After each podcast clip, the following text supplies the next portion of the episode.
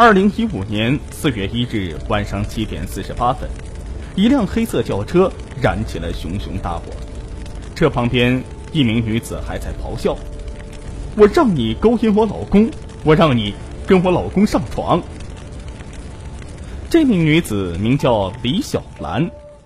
两个小时之前，她特地跑到超市里买了三支打火机，然后又买来五升的汽油。最后，她来到一家大酒店的门口。这时是下午四点十分，她径直走到停车场，找到自家那辆熟悉的轿车，她老公的车，一辆大众迈腾黑色轿车。李小兰熟悉的用自己。早已经备好的车钥匙，悄悄地打开了迈腾轿车，躲进车里面。今天她要和老公小三同归于尽。李小兰侧身躺在车后座上，眼泪伴随着怒气是喷涌而出。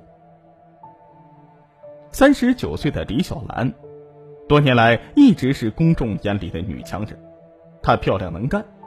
十六年前与赵斌结婚之后，通过自己努力成立了运输公司，拥有十多辆大货车。她里里外外一把手，不仅把公司经营的蒸蒸日上，也扶持丈夫从大学讲师升格为大学教授。开始的几年里，丈夫忙于科研，后来社会活动多了，在外面也开了公司，业务繁多，没时间照顾家里。这些呢，李小兰都没抱怨，独自撑着家庭。但是随着家里越来越富足，李小兰没有想到丈夫竟然包养起女学生。那是二零一零年夏，李小兰突然发现，她在忙于公司事务回家很晚的同时，早已懂得享受的赵斌比她回家还要晚，有时甚至整夜不回家。一天深夜里。丈夫喝得酩酊大醉回到家，她想和丈夫说几句话，但是她倒头就呼呼大睡。这时，她听到丈夫的衣服口袋里面有手机发出的震动声，丈夫翻了一个身，手机掉落在地。她捡起手机看，里面有刚刚发来的数十条短信，都是从一个尾号七六八九的手机发过来的。手机上的署名是客户云都，内容条条都是亲昵的问候。很显然，这是一个女人发来的短信，她与丈夫的关系显而易见。李小兰坐在沙发上哭了一个晚上，但是她并没有去吵醒赵斌。为了这个家，更为了儿子，她选择了隐忍。她希望丈夫在得知她的一番良苦用心之后，能有所收敛。李小兰悄悄的找人去调查，客户云都是丈夫的一个女博士学生，名叫乔丽丽，二十五岁。为了掩人耳目，赵斌特意在手机上把乔丽丽手机号的名字设置为客户云都。但李小兰错了，她的隐忍丝毫不能唤起赵斌昔日的夫妻情愫。他越是选择默不作声，赵斌越表现的胆子大。赵斌非常清楚，李小兰是舍不得这个家和这份事业的，还有他们都深爱着的儿子。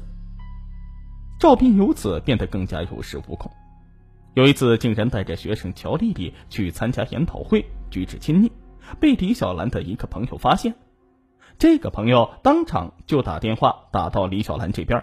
希望李小兰能够约束一下赵斌的丑恶行径。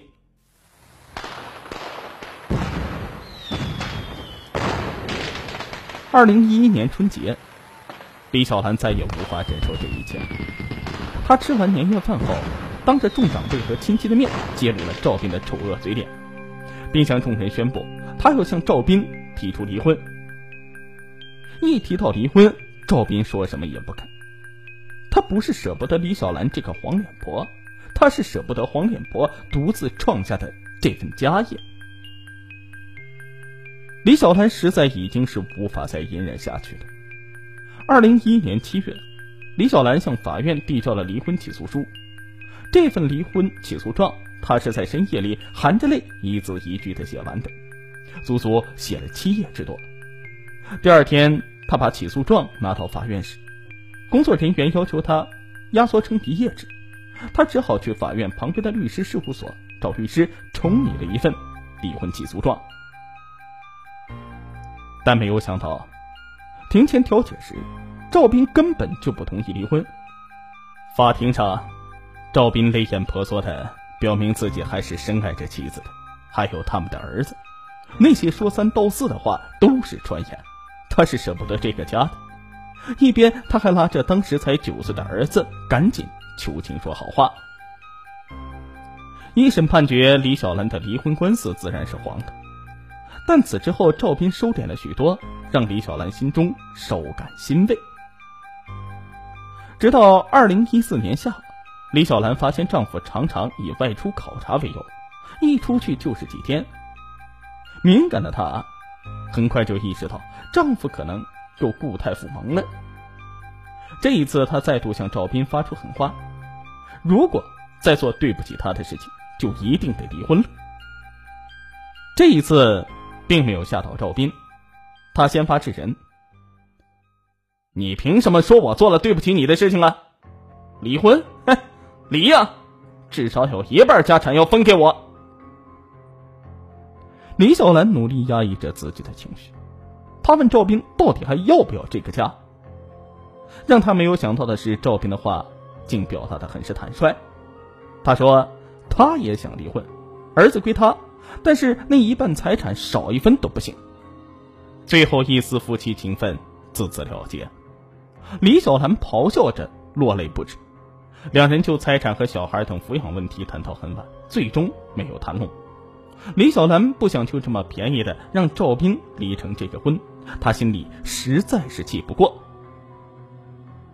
二零一四年平安夜，她跟踪赵斌到百货商场，看着丈夫为一个女人出手阔绰。那个女人不是别人，正是当年的小狐狸精乔丽丽。他们正当着售货员的面互称老婆、老公。李小兰气血上涌，扑上去与乔丽丽展开厮打，最后被商场保安拉。那天晚上回到家，李小兰和赵斌大吵一架，赵斌还打了她一巴掌，然后夺门而去。之后两人就开始冷战。赵斌是公然不回家，李小兰感到婚姻再也无法维系下去，下定决心要离婚。但她这一次咨询了多名律师，律师说，现在的离婚官司，要想证明对方有错，证据要很充分才行，否则很难让对方净身出户。李小兰没日没夜的为公司和这个家忙碌，她根本没有时间去取证。为了保住自己的家，她决定雇私人侦探去取证。只要找到证据，就让丈夫净身出户。从今往后各走各路，井水不犯河水，自己再去寻找自己的人生幸福。二零一五年元旦，李小兰在网上找了一家名为“全方位”的私家侦探去查，并提供了丈夫的电话和照片。这次侦查费用起步价是两万。如果搞到强有力的证据，再付五万。李小兰还到一家数码广场购买了一个名为 A 八儿童老人监护定位器。此类监护定位器原本只是用于家庭监护、防盗和智能家居之用，也可用于监护儿童与老人的日常行动。李小兰悄悄地把这套设备放在了丈夫驾驶的迈腾轿车上，丈夫的一切动向均在她的监控之中。丈夫每天的去向，通过数据会定时定点的发送到私家侦探小刘的手机里。到了二零一五年三月上旬，小刘传来捷报：赵斌与乔丽丽仍频繁在来往，两人去的最多的地方就是豪都大酒店。二零一五年四月一日上午，小刘侦探通过关系和花钱疏通酒店相关人员。调出了酒店电脑中的赵斌的开户记录，竟是一份惊人的数据。赵斌在这一年之内与情人乔丽丽再次开房达到一百八十次，这份记录还截图发到了李小兰的邮箱里，问他要不要再付款。买通服务员录到视频，李小兰点开截图，气血上涌，浑身颤抖。她早已忘记自己是要取证和赵斌离婚的，她实在已经是无法再咽下这口怒气了，连司机都没叫，下楼拦了一辆出租车，直奔豪都大酒店。案发当天的整个过程，在李小兰的交代叙述和警方对赵斌的询问中，情景真实的再现。二零一五年四月一日，赵斌早晨八点开着黑色迈腾轿车出门，三十多分钟之后，他来到一个小区里，接上乔丽丽来到人民医院，陪着前一天身体出现不适的乔丽丽挂针。上午十点多，两人从医院里出来，来到酒店开房休息。下午一点多之后，两人出了酒店门，赵斌驾车来到郊区的度假村游玩，两人在风景点拍了大量的照片。乔丽丽有所不知，这些美丽动人的留影，竟是她短短人生里最后的光阴。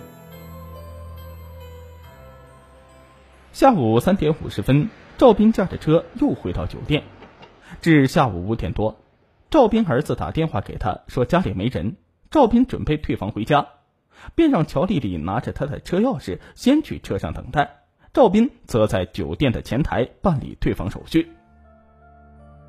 也就是这个期间，李小兰从四点多钟一直等到七点多钟，一直坐在丈夫的轿车里的她，怒火越来越旺。她只想等着赵斌一上来，一上车，她就要向他身上倒汽油，然后点燃大火。自己反正也不想活了，和老公一起去死吧，只是舍不得自己那还只有十四岁的儿子，儿子在读初中。想到这里，他有了几分犹豫。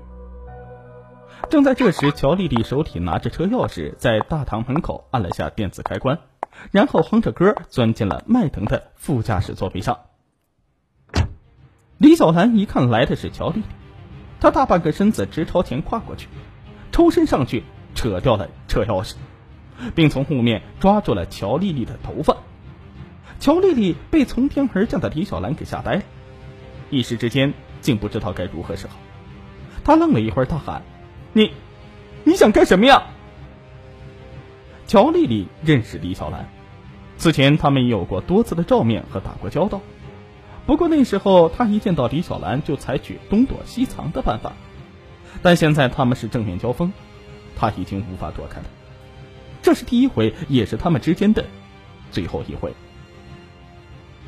乔丽丽闻到了车里弥漫着的浓重的汽油味儿。你，你这是要干什么呀？李小兰哼了一声，两眼喷火。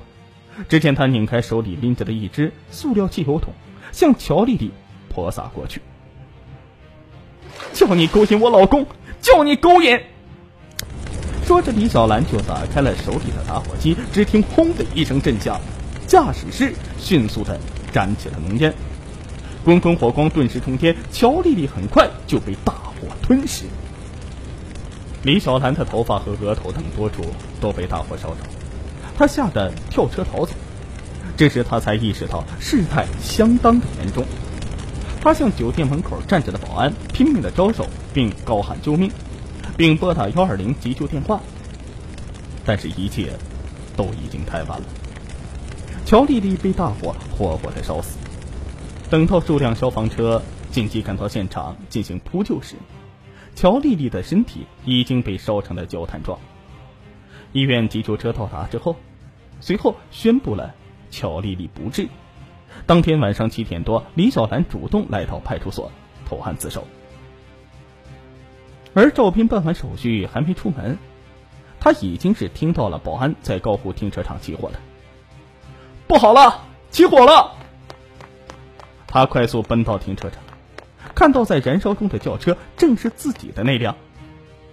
他太傻的站立在一边，眼见着消防队员将大火扑灭，目睹车内乔丽丽被烧焦的尸体，他险些昏死过去。随即，他作为车子的主人，被叫到派出所接受调查。在派出所里，他才得知一切，大火是自己的妻子李小兰点着的。案情震惊当地，令人痛心。一个勤劳持家，在众人和丈夫家人眼里的千万富婆，竟如此走上了极端。审讯中，李小兰多次的哭诉，面对丈夫一而再、再而三的出轨行为，作为妻子的她是个忍孰不可忍。一年里一百八十次的开房记录，这个巨大的数字彻底的刺痛了她。李小兰在交代中声称，她查到二零一四年的春天，短短三天时间，七十二小时里，丈夫开房记录达到七次。她重复的在一个酒店里进进出出，和同一个女人。她这是想要让人去死的做法。而就是在这一天，他们的儿子患重感冒，在距离酒店不远的医院里挂瓶。她当时打电话过去，希望丈夫能够抽空回来看看儿子。丈夫却在电话里一句话就打发了她，此话让她至今是气愤难消。小孩子要让他锻炼锻炼了，不要老是宠着他，都是被你惯坏的。你看看现在啊，他经常会生病，这都是你惯的。李小兰当时就把电话挂了。她从医院的一个角落里出来，红肿的双眼让儿子一眼就看了出来。儿子安慰的说：“妈，不要去叫爸爸了，他总是骂你。你别哭，我长大了会保护你的。”李小兰听到儿子关心的话，抱着儿子。痛哭失声。案发之后，李小兰主动投案，在案件审理过程之中，向法院预交了赔偿款人民币二十一万元。前后，李小兰共支付给被害人家属的赔偿款达到二十九万多元，以求得被害人亲属的谅解。二零一六年三月，浙江高院作出刑事裁定书，核准审理李小兰一案的法院作出的判决决定，以故意杀人罪判处李小兰。无期徒刑。